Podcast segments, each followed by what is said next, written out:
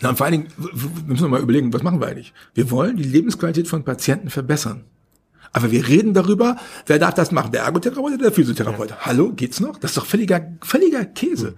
Also wir müssen noch mal überlegen, was ist unser gemeinsames Ziel? Aber wir diskutieren mehr über unseren Status, unseren jeweiligen Status und unseren Status im Verhältnis zum Arzt, als darüber zu diskutieren, wo wir hinwollen. Ich glaube, wir müssen mehr über Ziele diskutieren. Wir müssen mehr über Ergebnisse diskutieren. Wenn wir Ergebnisse und Ziele uns darauf einigen können, dann können wir darüber diskutieren, wie der Weg dahin ist. Aber das können wir nicht, weil wir uns nicht mal darüber einig sind, was soll das ein Ergebnis sein. Und das muss doch ganz klar sein. In fünf Jahren haben wir Direct Access. In fünf Jahren haben wir einen überwiegenden Anteil der Therapeuten, wenn nicht alle akademisch, jedenfalls Sie wissen, was mit akademischer Therapie möglich ist und ein Großteil ist akademisch auch ausgebildet. Wir haben eine eigene Versorgungsforschung und wir haben hochdigitalisiert das machen. Wir haben Patienten-Apps, in denen wir die Patienten die Übung mitgeben, in denen wir sehen können, wie compliant sich die Patienten verhalten, in denen die Patienten direkt über den Chat mich fragen können, wenn sie im täglichen Leben Probleme haben, was jetzt die schlauste Variante ist, mhm. wo wir eine Abstimmung mit den Ärzten haben, wo wir natürlich im Direct Access auch arbeiten können, wo wir gut bezahlt werden und wo wir nicht mehr versuchen, unseren Terminplan möglichst voll zu knüppeln, weil wir sonst anders nicht finanziell klarkommen, sondern wo wir für eine Therapie so gut bezahlt werden, dass wir auch Luft dazwischen lassen können, um auch ab und zu mal innezuhalten und darüber nachzudenken, was wir eigentlich tun. Und ich vermute mal, dass die vollen Terminkalender das Problem sind, warum wir manchmal gar nicht dazu kommen, nachzudenken, wo wir eigentlich hinwollen. Es gibt in Deutschland sicher keine Praxis, die nicht an der einen oder anderen Stelle mit Produkten seines Unternehmens zu tun hat. Mit seiner Reichweite und seinen Kontakten nimmt er aber auch immer wieder Einfluss auf die politische Debatte rund um die Vergütung und Weiterentwicklung der Therapie. Mein Gesprächspartner ist der Unternehmer Ralf Buchner.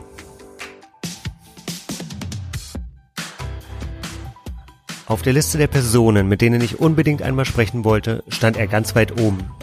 Nun hat es geklappt und er ist der angemessene Gesprächspartner für unsere letzte Folge in diesem Jahr.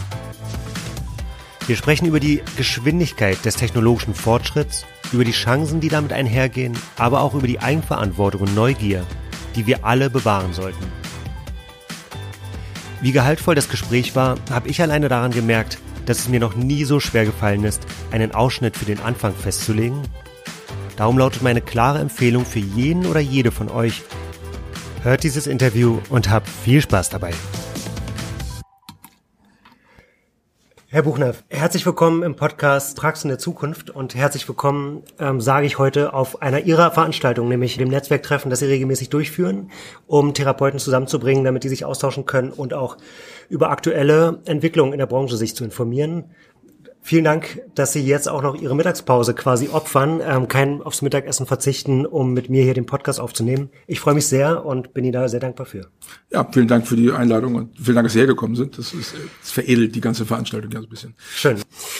Sie haben sich auch schon warm gelaufen und da wir jetzt eben wirklich nur die Mittagspause haben, starten wir auch gerne direkt durch. Ähm, das Thema heute Morgen in der Podiumsdiskussion war ja das Digitalversorgungsgesetz, ähm, wo Sie mit, mit Herrn Dr. Roy Kühne unter anderem diskutiert haben, wie, ja, was da jetzt so auf uns zukommt nächstes Jahr. Und die beiden Punkte, die aus meiner Sicht ähm, die Relevanz haben, dass wir uns in zehn Jahren möglicherweise an dieses Gesetz erinnern, sind tatsächlich die Regelungen rund um therapeutische Apps und rund um Therapie per Videokonferenz. Dinge, die wir alle uns, ähm, und das hat man, glaube ich, auch gemerkt, noch nicht so richtig vorstellen können, wie das läuft. Und trotzdem bewegt sich da ja richtig was. Und jetzt kommt die Frage, glauben Sie, dass die Zeit, in der wir gerade leben, eigentlich die beste Zeit ist, die es jemals gab, um als Therapeut so richtig beruflich erfolgreich zu sein? Und weil wir so viel über Geld reden, okay. sage ich auch ausdrücklich, ob nicht gerade die Zeit ist, in der auch Therapeuten richtig reich werden können. Auch richtig reich. Das ist, also erst muss man fragen, was ist reich? Äh, also ich glaube nicht, dass man richtig reich werden kann mit Therapie. Ich glaube, man kann äh, angemessen für, eine angemessene Bezahlung sorgen. Und die beste Zeit, äh, ja, natürlich. Also ich lebe immer in der besten Zeit, das hoffe ich jedenfalls. Und ich hoffe, dass jeder andere auch immer in der besten Zeit lebt, aber Sie sind wesentlich jünger als ich. Insofern ist Ihre beste Zeit ein bisschen zeitversetzt zu meiner besten Zeit. Und wir haben jetzt eine Überlappung, vielleicht wird es dann die besonders beste Zeit. Aber insgesamt würde ich sagen, könnte man festhalten, das ist eine sehr spannende Zeit. Ich habe noch nie erlebt, dass so viel gesetzliche Rahmenbedingungen sich ändern und dass die Heilmittelerbringer so viel Freiraum kriegen, selbst Verantwortung zu übernehmen. Und ich finde, man merkt das ganz gut auch bei der Diskussion heute, dass wir alle so ein bisschen innehalten und auch teilweise Angst haben, diese Verantwortung auch wirklich zu übernehmen. Also das merken wir gerade, die haben die gesetzlichen Änderungen, die jetzt gekommen sind durch TSVG, die sorgen dafür, dass jetzt Verhandlungen stattfinden. Aber die Verhandlungen werden noch genauso weitergeführt, wie sie immer schon geführt worden sind. Hinter verschlossenen Türen, keiner darf darüber reden und die Leute, die es betrifft, die Heilmittelerbringer, die werden vor veränderte Tatsachen gestellt. Und in der heutigen Zeit würde ich erwarten, dass man die Entwürfe der, des GKV Spindelverfahrens öffentlich hinstellt und sagt, liebe Leute, macht eure Anmerkungen dazu, was wollt ihr denn? Oder auch die Frage Blankoverordnung. Wo ist das öffentliche Diskussionsforum von Verbänden äh, sozusagen hervorgerufen, die, das, das da sagt, äh, das sind die Leute, die, das sind die Indikationen, die wir für Blankoverordnung brauchen. Also dieses, ich glaube, wir haben eine richtige Zeit, aber wir haben noch ein bisschen Schiss, die Möglichkeiten zu nutzen, die wir da haben. Und wir sind ganz weit davon entfernt, diese Möglichkeiten wirklich zu nutzen. Hm.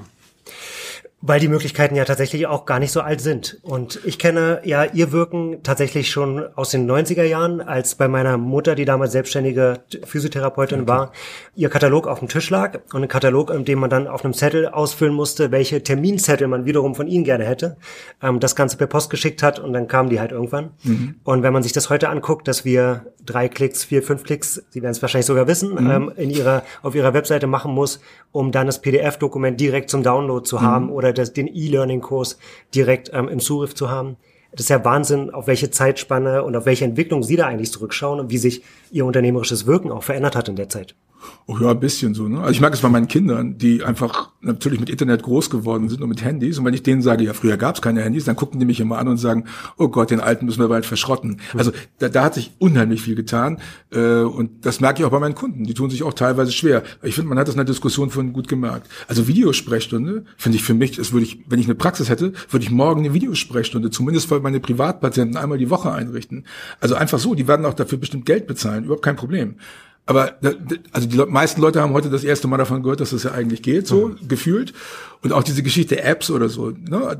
Die einzige Frage zu, zu der App-Geschichte kam, war, oh Gott, oh Gott, oh Gott, nimmt das nicht unsere Arbeit weg. Also wir gucken noch zu sehr auf das, was nicht geht und nicht auf das, was geht. Aber das ist ja vielleicht auch sozusagen therapeutenspezifisch, weil Therapeuten ja schon dafür ausgebildet werden, Defizite zu identifizieren und dann erst im zweiten Schritt die Lösung zu machen. Insofern könnte es sein, dass das vielleicht auch eine Mentalitätsfrage ist spannendes Thema, wenn man dann überlegt, wo welche Aufgabe das Gehirn dann früher hatte, dann ging es halt darum, diese eine Sache festzustellen, die da im Busch raschelt mhm. und diese ernst zu nehmen, weil es könnte halt ein Säbelzahntiger sein und nicht unbedingt nur genau. eine Maus. Ne? Ja, genau. Das, das, das müssen wir ablegen in der heutigen Zeit und das ist etwas, was tatsächlich viele Berufsgruppen mehr lernen müssen. Ja klar, also bei Ärzten mhm. merken Sie ja gerade, ne? ich meine, haben wir heute Morgen gehört, 20 Prozent der Ärzte haben noch nicht die Telematikinfrastruktur angeschlossen, obwohl sie mit 2,5 Prozent Honorarabschlägen bestraft werden. Da kann man mal sehen, wie groß die Angst ist oder, äh, oder wie groß das Unwohlsein ist. Und ich glaube, wir müssen immer gucken, wie können wir weiterentwickeln? Und ich glaube, dass wir die Möglichkeit, diese digitale Geschichte hat auch unheimliche Möglichkeiten für die Therapie. Also wenn ich mir überlege, wie viel Daten wir auswerten können. Alleine wenn ich meine eigene Praxis gehe und seit ich ICD-10-Codes von Ärzten bekomme, anfangen kann zu gucken, was passiert eigentlich mit meinen Erkrankungen in meiner Praxis? Wie läuft das da inhaltlich? Das wird ja auch jetzt bald gesetzesmäßig getriggert kommen. Wenn wir Blanko-Verordnungen machen, müssen wir wirtschaftliche Verantwortung übernehmen und dann müssen wir Daten auswerten können. Wir werden einfach nicht drum kommen, festzustellen, dass wir anders arbeiten müssen. Und das, was wir bisher gemacht haben, wird gerade komplett in einen großen Topf geschmissen. Und jetzt rühren wir einmal um und gucken, was wir rausziehen. Und davor haben viele Leute Angst. Aber ich glaube, das, was dabei rauskommt, wird ganz lecker schmecken.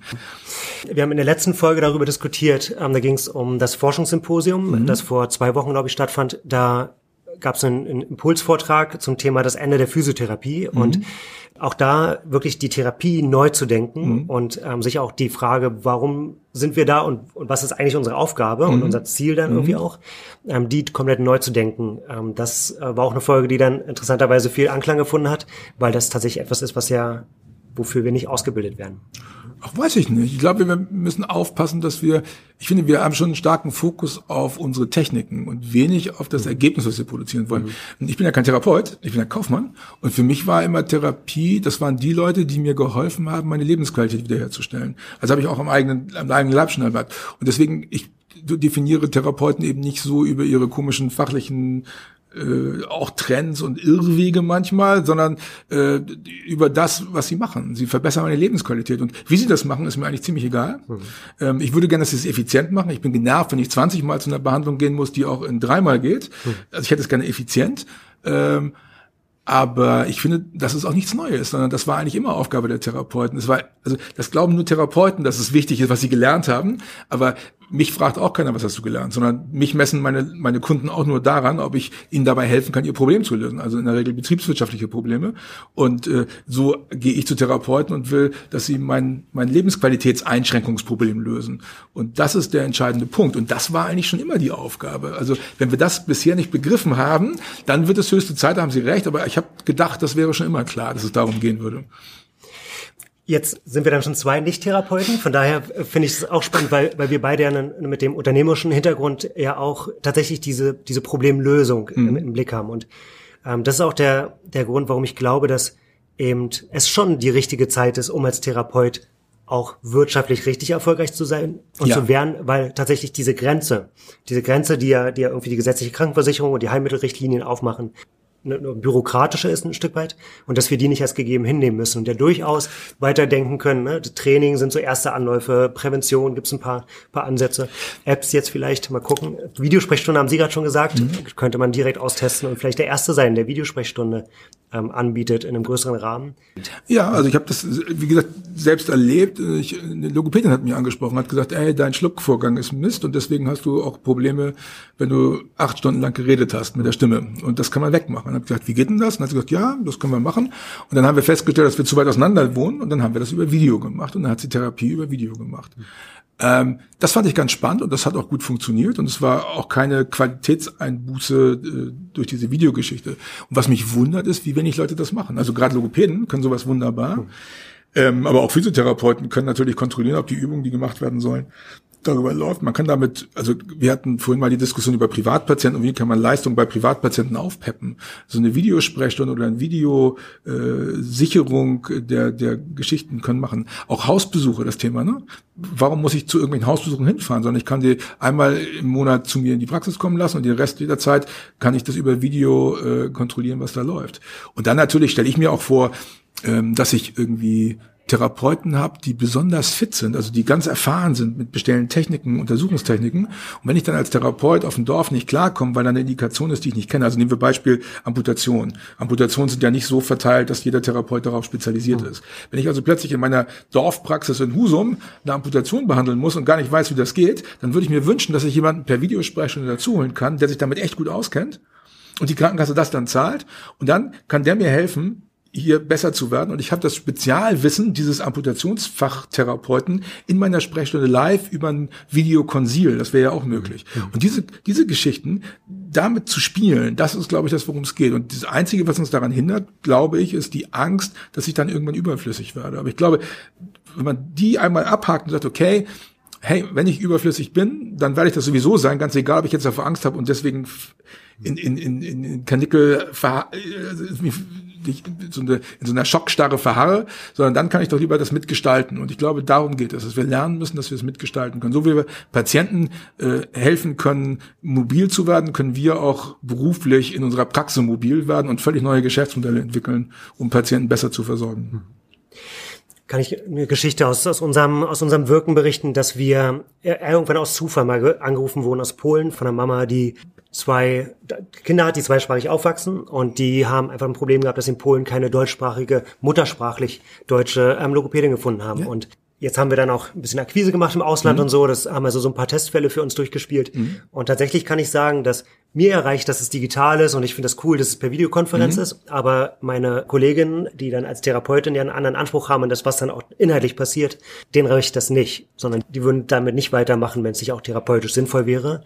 Und tatsächlich waren alle überrascht über die Ergebnisse, weil es einfach funktioniert. Ja, das glaube ich. Und ich meine, das Problem haben wir doch. Also wenn ich, wenn ich in Nordrhein-Westfalen bin, ne, da habe ich eine unglaublich starke Mehrsprachlichkeit. Und wenn ich selbst, äh, weiß nicht, des Türkischen nicht mächtig bin, dann werde ich da eine Reihe von Klientel haben, die ich nicht betreuen kann. Und wenn ich ja jetzt jemanden zuschalten kann oder jemanden besorgen kann, der dann das macht, dann ist das, hat das einfach eine andere Qualität. Ich glaube, dass dieses, also diese Fremd Mehrsprachigkeit ist ein gutes Thema, aber das gibt es in, in vielen anderen Kontexten auch. Und ich glaube, dass wir äh, experimentierfreudiger werden müssen. Also das, ne, also wir beide sind ja nicht Therapeuten, wir sind experimentierfreudig, aber machen wir uns nichts vor. Also ich bin ja so in einem Alter, in meinem Alter sind die meisten Leute nicht experimentierfreudig. Also meine Frau findet ein Smartphone schon spooky. Ähm, Aber ich merke, dass wenn ich ihr zeigen kann, was sie damit für einen Nutzen für sich selbst hat, wie sie wirksamer werden kann, dass sie dann das begreifen. Ich glaube, wir müssen digitale Geschichten nicht als Bedrohung empfinden für die Sicherheit unserer Daten oder sowas, sondern wir anfangen, Digitalisierung als Chance zu nutzen, mehr Wirksamkeit zu entfalten, dann müsste das eigentlich urtherapeutisch mit, mit Juhu aufgenommen werden und müsste dann auch gerne umgesetzt werden. Hm. Und wäre auch schön, wenn dann Therapeuten den Prozess begleiten und nicht nur verrückte Kaufleute. Ja, das stimmt, aber ich meine, dagegen kann ich nichts machen. Also wenn der Therapeut es begleitet, ja. Und meine, aber also ich merke, dass wir alle Therapeuten, die wir kriegen, wir haben bei uns in der Firma, glaube ich, weiß nicht, sieben, acht Therapeuten ähm, und die sind, müssen alle noch was anderes machen. Also die haben dann E-Health oder oder oder äh, BWL oder Gesundheitsökonomie nochmal studiert oder sowas. Und ähm, äh, die, die lernen dann betriebswirtschaftliches Denken nochmal von vorne sozusagen, satteln dann auf und sagen, uh, das ist aber echt schon, da muss man schon im Gedanken anders, äh, anders drauf sein, um diesen Blickwinkel zu kriegen. Also ich glaube, wir müssen äh, ja mehr Leute aus der Therapie und mit therapeutischem Hintergrund, die dann sagen, okay, wir haben Bock, die Zukunft zu entwickeln. Mhm. Aber ich glaube, wir müssen Zukunft eben nicht als Bedrohung begreifen, sondern als Riesenchance. Und wenn ich mir die nächsten zwei Jahre angucke, dann ist das gigantisch, was da passieren wird. Und das macht total Spaß. Und was ich wahrnehme ist, wenn man auf Kassen, also heute, ich meine, jetzt ist der Dr. Maywald heute hier gewesen, das ist der Leiter der, der, der AOK Heilmittelbereich der AOK Plus hey, mit dem kann man über fast alles sprechen. Wenn man den anruft und sagt, ich habe eine Idee, der hört zumindest zu und der ist wirklich offen und die machen auch was. Und das habe ich, erlebe ich in ganz vielen Krankenkassen. Also wir nehmen natürlich die, wir nehmen die operative Seite der Krankenkasse wahr, die kürzt und uns Ärger bereitet und so weiter. Aber das ist nicht, das ist nur die eine Wirklichkeit. Das ist in so großen Behörden äh, nicht zu vermeiden, dass da irgendwelche Stoffe irgendwelchen Käse machen. Hm. Aber die Leute, die, die in den Führungsetagen sitzen, die sind tatsächlich, also nicht alle, aber da gibt es tatsächlich Leute, die haben ernsthaft Interesse, Dinge zu vereinfachen und Digitalisierung als Möglichkeit zu nutzen, nicht nur die Kosten zu senken, sondern auch die Versorgung ihrer Patienten zu verbessern. Und das muss ja das Thema sein. Das heißt, wenn ich dann so die Erfolgsformel rausziehe, jetzt aus dem, was Sie gerade gesagt haben, dann gibt es ja eigentlich drei Komponenten. Das eine ist neugierig bleiben und neugierig sein auch auf das, was da kommt dann äh, vom, vom Problem, also nicht vom Problem her denken, sondern von der Problemlösung her denken und eher gucken, wie kann ich das Problem lösen und nicht, wie kann ich meine Technik anwenden. Ja, also das, das Lösen des Problems als zweiter Faktor. Ähm, und der dritte Punkt ist dann tatsächlich ja auch das Tun und tun und tatsächlich auch nicht erwarten, dass es gleich perfekt läuft, weil auch unsere Videosprechstunde war alles anderes perfekt beim Start und wir haben so einige Learnings gehabt, die jetzt dazu führen, dass wir mittlerweile da eine ganz andere Wirksamkeit auch erzielt haben. Aber es hat halt auch zwei Jahre gedauert. Ja, genau, okay, aber wie, wie haben Sie das gemacht? Haben Sie das dann gemonitort so? Also? Ähm, das ist dann ja tatsächlich in dem Fall waren wir sehr, sehr pragmatischer und haben, lassen da schon unseren, unseren persönlichen Eindruck mhm. gelten. Aber tatsächlich als, war so das allererste, was wir gelernt haben, dass man natürlich ein Kind in der, in der Logopädie schwer motivieren kann, wenn es auf der anderen Seite vom Bildschirm sitzt, mhm. so dass eben die Bedeutung der, der Einbeziehung von, von Angehörigen, von Eltern ähm, eine ganz große also Rolle hat. Und dass wir tatsächlich gemerkt haben, dass wir viel Intensität investi oder geben müssen auf die Einbindung der Mama als Co-Therapeutin. Mhm. Ich würde behaupten, dass das auch ganz genauso gilt für normale Therapiesetting. Also dass wenn ich wenn ich mit Logopäden arbeite, dann frage ich immer, wer ist der wichtigste, wer ist der wichtigste Mensch, der da, der da kommt in eure Praxis, den er zunächst kriegen muss? Und dann sagen die ja das Kind und sagen, nee, ich glaube, ihr müsst erst die Eltern kriegen. Ich glaube, der Zugang über die Kinder erfolgt immer über die Mütter, gerade bei, bei jüngeren Kindern. Da ist, sind die Eltern schon sehr, sehr wichtig, dass man die kriegt. Wenn die nicht dabei sind, dann kriegt man es nicht hin. Aber ja, also diese, diese, ich glaube, was Sie eben gesagt haben, die drei Punkte, die, die wichtig sind, die kann man auch zusammenfassen. Ich muss mich immer fragen, was kann ich tun? Therapeuten neigen, also das ist jetzt nicht, nicht die ich persönlich kenne, aber es gibt gerne viele Therapeuten und auch, die, auch andere Menschen, die neigen dazu, ähm, äh, über andere zu sprechen. Die neigen dazu, in, ihr, in ihren Interessensbereich rumzuhalten. Die sagen, die Politik muss anders, die Krankenkassen müssen anders, der muss anders, der muss anders, der muss anders, meine Mitarbeiter müssen anders. Wenn ich mich mit Chefs treffe, dann reden wir über die Mitarbeiter und die Mitarbeiter machen dies nicht und das nicht und ah, hast du nicht gesehen. Und was wir nicht machen, ist das, worum es eigentlich geht bei erfolgreichen Leuten, nämlich die Frage zu stellen, was kann ich tun? Und wenn ich mich auf meine Handlungsmöglichkeiten konzentriere, dann ist das erstens schmerzhaft, weil dann bin ich auch plötzlich für alles selbst verantwortlich. Das ist nervig, das will man nicht. Aber ich gewinne unglaublich viel Handlungsmöglichkeiten.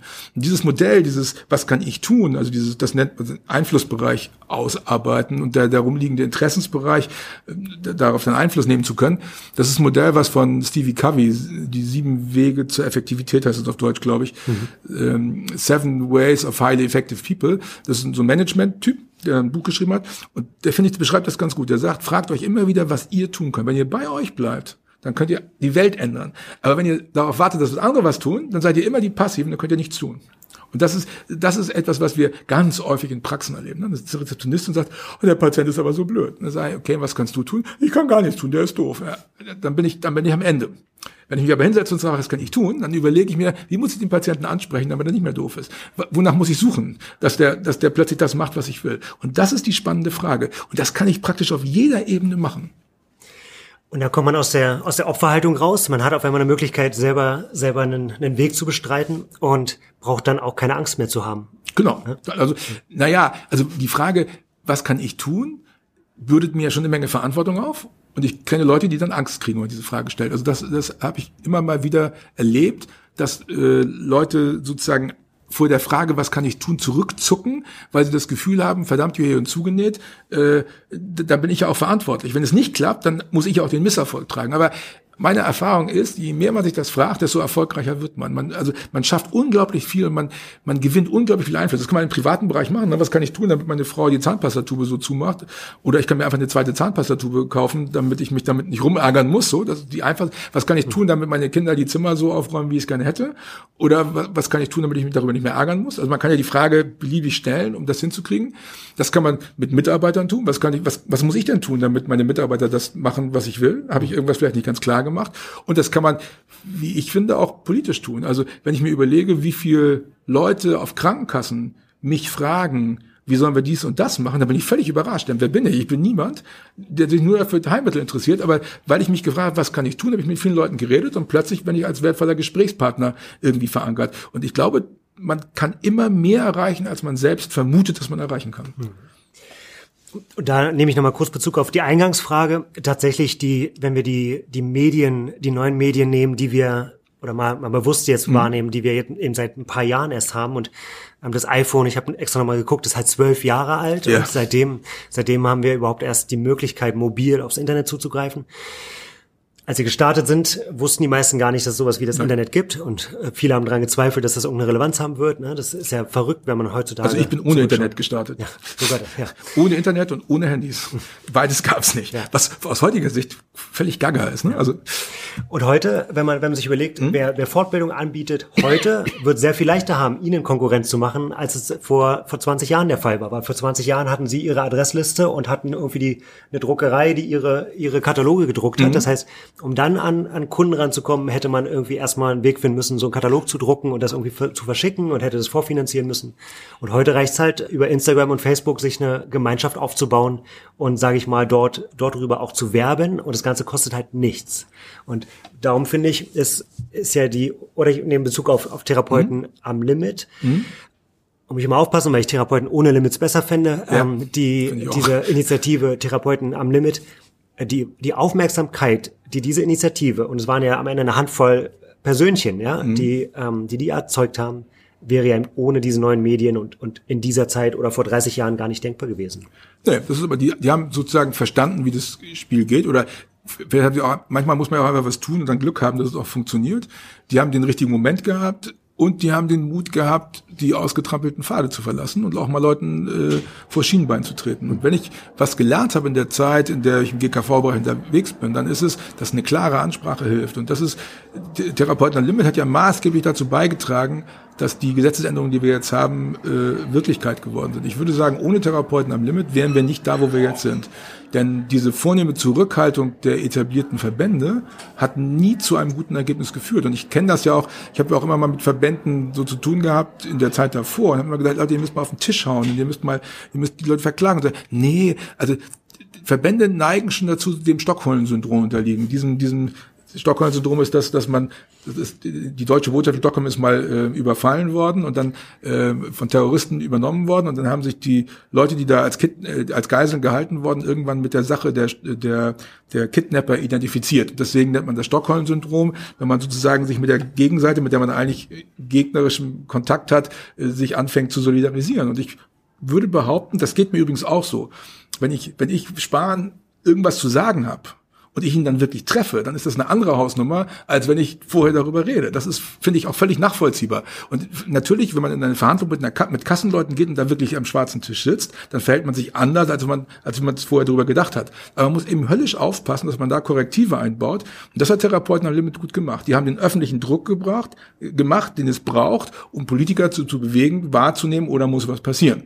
Und das ist natürlich relativ gut. Und deswegen finde ich das auch ganz klasse, was die gemacht haben. Und das war natürlich auch nur möglich, weil Spahn ein digitaler affiner Minister war und der natürlich hochgradig genervt war, dass seine Facebook-Gruppe immer von denen geflutet worden ist und dann hat er kapiert, oh, ich muss hier was tun. Hm. Wobei, zu der Situation bei den Therapeuten. Ich nehme nicht wahr, dass die Mehrheit der Therapeuten bei Facebook unterwegs ist. Lustigerweise. Äh, also man erreicht da einen Teil, aber man muss auch aufpassen, es gibt auch ein, ein, ein Leben jenseits von Facebook. Und meine Kinder zum Beispiel finden Facebook völlig oldschool und ignorieren das komplett. Was sind dann da die Plattformen? Und die sind dann jetzt bei Instagram, Instagram ja. Snapchat und jetzt TikTok, TikTok weiß ich nicht, keine Ahnung. Ich glaube, es ist diese Frage, was kann ich tun, ist tatsächlich medienunabhängig. Und ich glaube, man kann auch wirksam werden, wenn man nicht auf Facebook ist, sondern das irgendwie anders macht. Ich kann in einen Verband gehen, ich kann äh, Vorsitzender, mich zum Vorsitzenden eines Landesverbands wählen lassen, was relativ pro problemlos möglich ist, weil da ja nicht so viele wirklich aktiv sind. Also im, im therapeutischen Kontext machen ja nicht viele Leute was. Da, da, da engagieren sich ein paar Leute und die anderen sagen, ja, ihr macht ja nicht genug. Also das ist ja auch eine undankbare Situation insgesamt. Absolut. Und ich glaube, wenn man da wertschätzender miteinander umgehen würde, dann würde es auch besser funktionieren. Aber ähm, ich glaube, man kann sozusagen alles machen. Aber ja, wenn man sich auf Facebook auskennt, dann kann man richtig viel bewegen. Und natürlich, ich meine, dieser Podcast und die Tatsache, dass jetzt irgendjemand das hier gerade hört, beweist ja, dass es dann auch funktioniert. Mhm. Und dass wir das, was wir hier stehen haben, und jetzt haben wir zwar zwei Mikrofone hier, aber mhm. begonnen haben wir tatsächlich mit der Aufnahmefunktion im, im Mobiltelefon. Und ähm, das, was wir im Mobiltelefon an Technik drin haben, wäre zu der Zeit, in der Sie gestartet sind, ein sehr teurer, sehr teurer Tag gewesen, wenn man sich die Technik hätte für einen Tag äh, mieten wollen. Ja, es ging gar nicht. Ne? Es war wahnsinnig teuer. Mhm. Aber das ist eben das Coole. Auch, auch eine Videokonferenz mit einem Patienten wäre vor 10 oder 20 Jahren undenkbar teuer gewesen. Heute brauche ich nicht. Das kann ich einfach so machen. Ich kann mit meinem Handy FaceTime, also wenn ich zu Hause anrufe und sage hier, und dann gucken wir uns gegenseitig an, Videotelefonie, hat das, hieß das früher, war das ganz große Ding. Heute lachen alle drüber. Man benutzt es oder benutzt es nicht. Das hm. ist schon erstaunlich. Hm. Das stimmt. Wenn wir wenn wir noch mal so ein bisschen uns ähm, noch mal rauszoomen mhm. und uns vor Augen führen, dass eben die letzten 20 Jahre schon wirklich rasant waren, was diese technologische Entwicklung angeht und uns ähm, bewusst machen, dass diese Geschwindigkeit eher noch zunimmt und dass wir in den nächsten 10, 20, 30 Jahren ja eine Entwicklung haben werden, die, die ähm, ja uns so richtig von den, von den aus den Socken hauen würde wahrscheinlich ein Stück weit. Ähm, wenn wir über, über Sensoren nachdenken, körpernahe Sensoren, die im Prinzip in alles, was wir tragen, in alles, was wir irgendwie am, am Mann haben, eingebaut sein werden, in einer unendlichen Zahl. Ähm, wir werden irgendwo dann auch die Kapazität haben, mit künstlicher Intelligenz und so diese ganzen Daten auszuwerten. Wir werden mit dem Mobiltelefon, was ja eh irgendwie schon an uns angewachsen ist in der Hand, ähm, den Zugriff haben auf sämtliches Wissen, das irgendwie auf der Welt da ist. Ähm, und dann gibt's ja auch noch so ein Thema wie Robotik. Wenn Roboter ähm, operieren können, dann ist ja die Frage, ob Roboter nicht auch eine Verspannung lösen können. Das sind ja Bestimmt. alles so Dinge, die ja durchaus eine Veränderung herbeiführen werden. Gibt's da so Bilder, wo Sie sagen, ähm, wo sie so eine, so eine Prognose wagen würden mit dem, was sie jetzt bisher erlebt haben, wo die Therapie sich hinentwickeln könnte? Ich glaube, die Therapie äh, wird sich in Zukunft mehr mit Inhalten beschäftigen. Das heißt, es wird in Zukunft in der Therapie nicht mehr darum gehen, äh, welche Fortbildung ich in Zukunft mache und wie ich das abgerechnet bekomme. Das ist völlig irrelevant. Das wird automatisch kommen. Wenn Sie, wenn Sie so ein NFC-Handshake machen an einem Handy Ihres Therapeuten, dann wird automatisch das Geld von der AOK auf Ihr Konto überwiesen. Also Abrechnung ist einfach kein Thema mehr. Äh, das ist ja, was Leute organisatorisch beschäftigt, sondern in Zukunft wird es darum gehen, ist das, was wir mit dem Patienten machen, das, was der Patient auch wirklich braucht. Und dazu brauchen wir wahnsinnig viel Daten. Und die werden wir in Zukunft aber haben.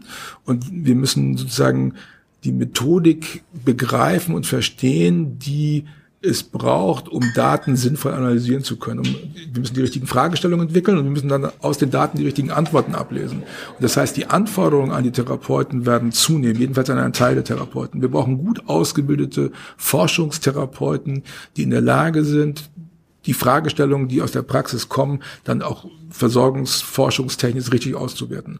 Und da sehe ich noch enormen Bedarf. Wir brauchen Budgets, um das zu finanzieren. Und das ist kein Budget, was eine einzelne Praxis aufstellen kann, sondern das haben wir auch schon bei dem, bei dem Podiumsdiskussion-Vortrag vorhin gehört. Da habe ich gesagt, hier 800 Millionen Euro brauchen wir. Und Kühne hat von 1,1 Milliarden gesprochen. Da sind wir noch nicht ganz einig, aber die Richtung ist ja schon. Und der, die AOK Plus hat gleich zurückgerudert und gesagt, äh, so viel wollen wir gar nicht bezahlen. Aber das ist das, was jetzt auf uns zukommt. Wir müssen sozusagen äh, äh, Methoden entwickeln. Und da merken wir, wo wir ein zentrales Problem haben.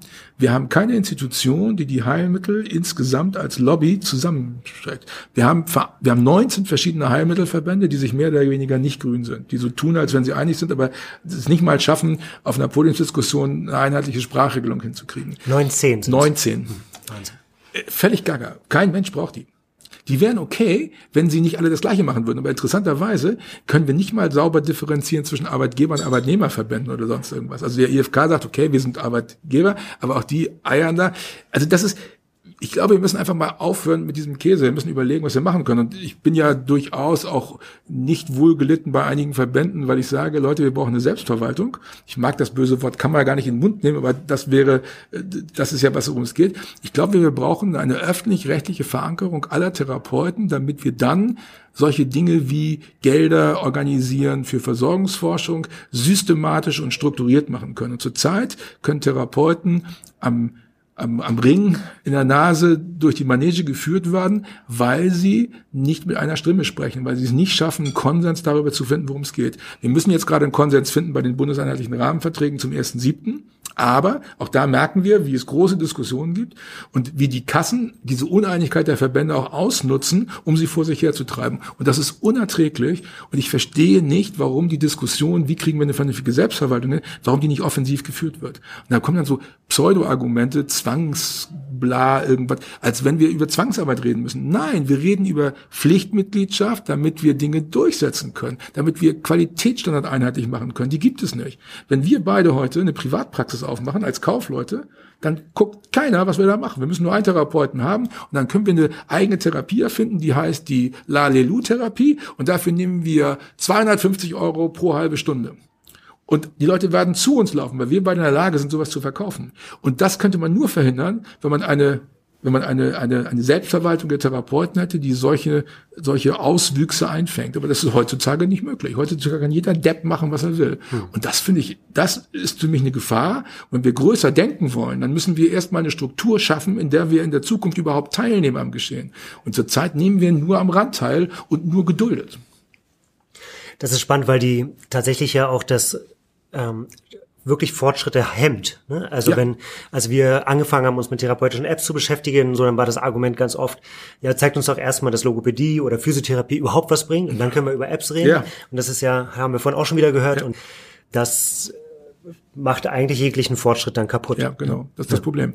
Also deswegen, also wir sprechen immer über Therapie oder Therapeuten, aber wer ist denn das eigentlich? Mhm. Wir wissen nicht mal, wie viele Therapeuten es gibt. Es gibt kein zentrales Register aller Therapeuten. Es gibt kein Beruferegister. Es gibt keine zentrale Verwaltung aller Geschichten. Niemand weiß, wie viele Therapeuten wirklich existieren und wie viele davon wirklich arbeiten. Das ist völlig absurd. Und alle reden drüber, aber keiner weiß es. Und das ist dramatisch. Und die Verbände verlieren gleichzeitig laufend Mitglieder oder kriegen zumindest keine neuen dazu. Es ist, also die machen offensichtlich irgendwas, was nicht dazu führt, dass Leute Bock haben, da mitzumachen. Ähm, ich finde, die machen viele Sachen richtig, ich finde, die machen auch viele Sachen falsch. Am schlimmsten ist diese Wagenburg-Mentalität, dass man sozusagen nicht nicht öffentlich miteinander umgeht. Wir brauchen öffentlichen Diskussionen über alles, was die Branche betrifft. Wir müssen Leute involvieren, wir müssen Leute beteiligen. Die, die, die, die Verbandsstruktur und die Heilmittelbranche macht den gleichen Fehler im Kleinen, den wir Politik im Großen haben. Wir haben an der, an der Front Leute sitzen, die eher verwalten als führen.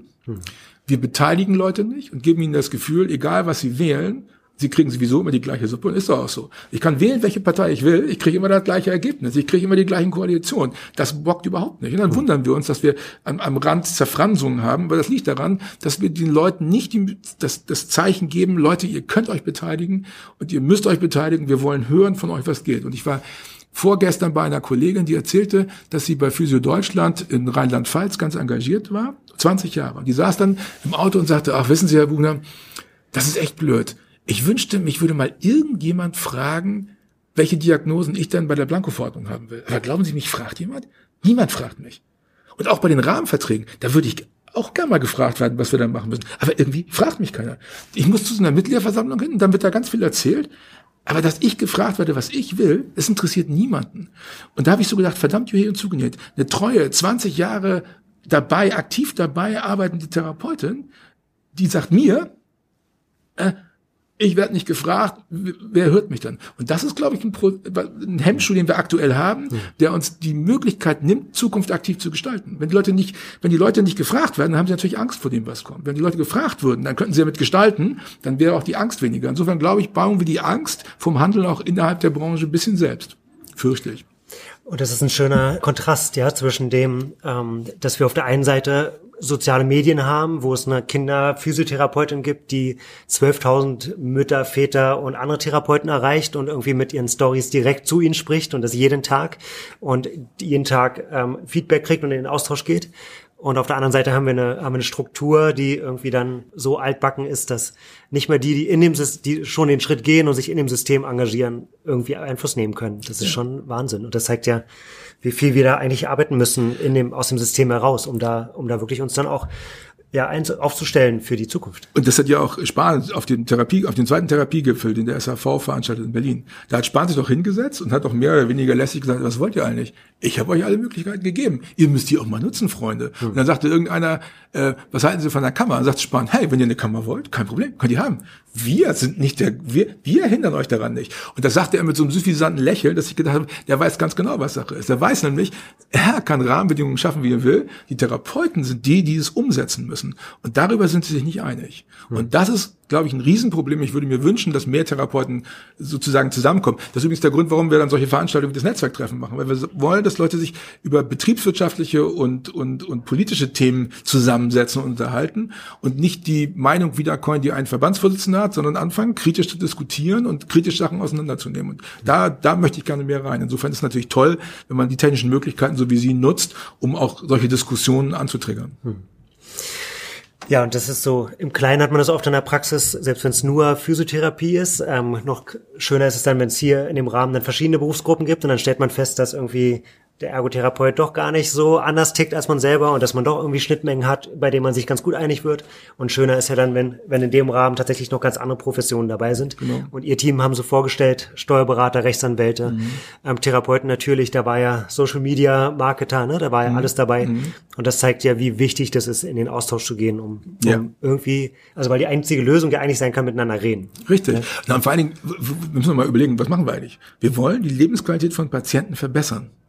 Aber wir reden darüber, wer darf das machen? Der Ergotherapeut oder der Physiotherapeut? Ja. Hallo, geht's noch? Das ist doch völliger, völliger Käse.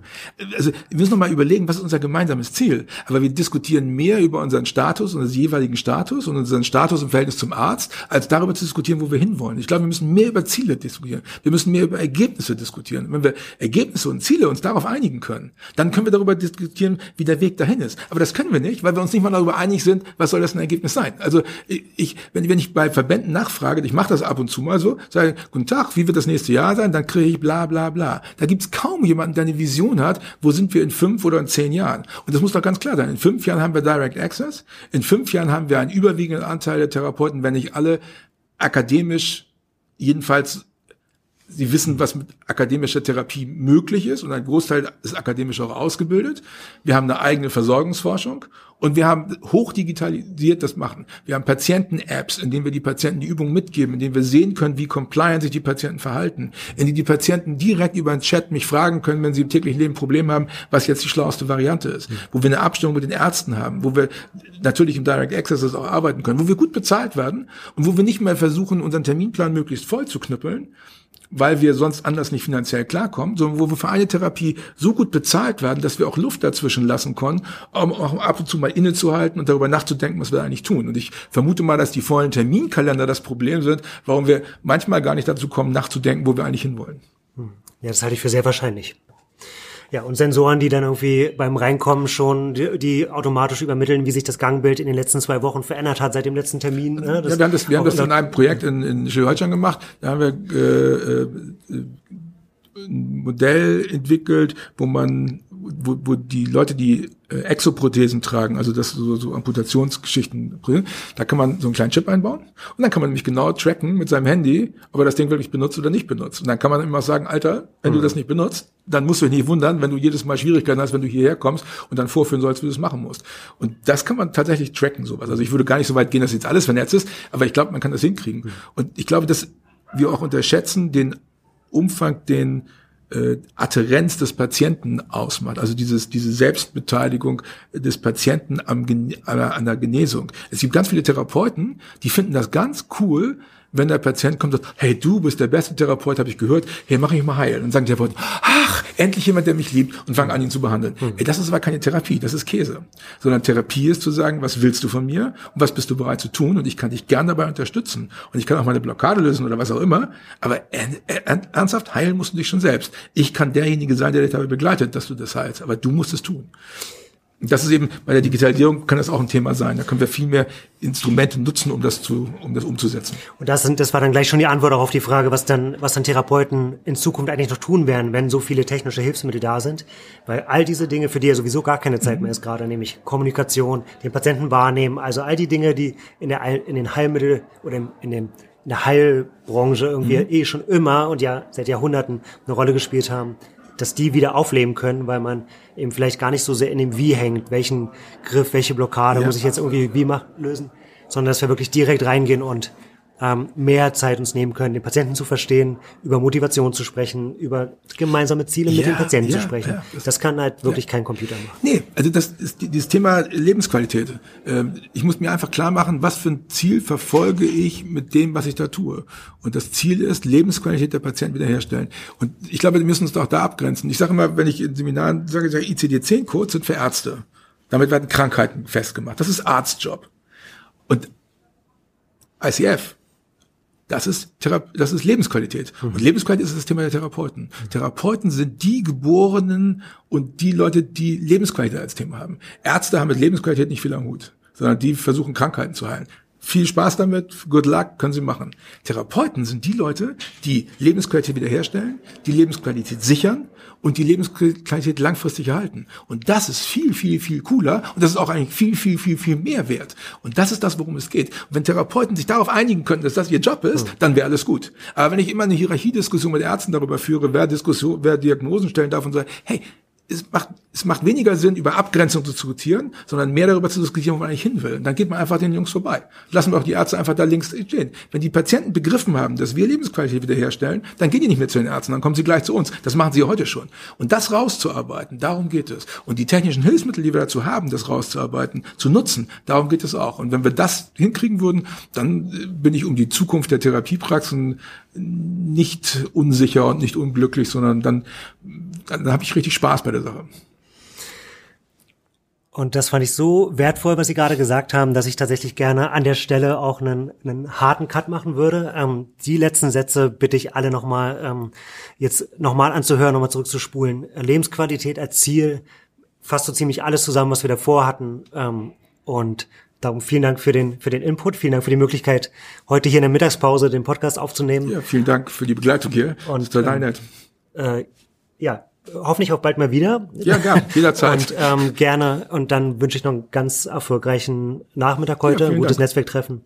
Bis bald. Okay, danke. Tschüss.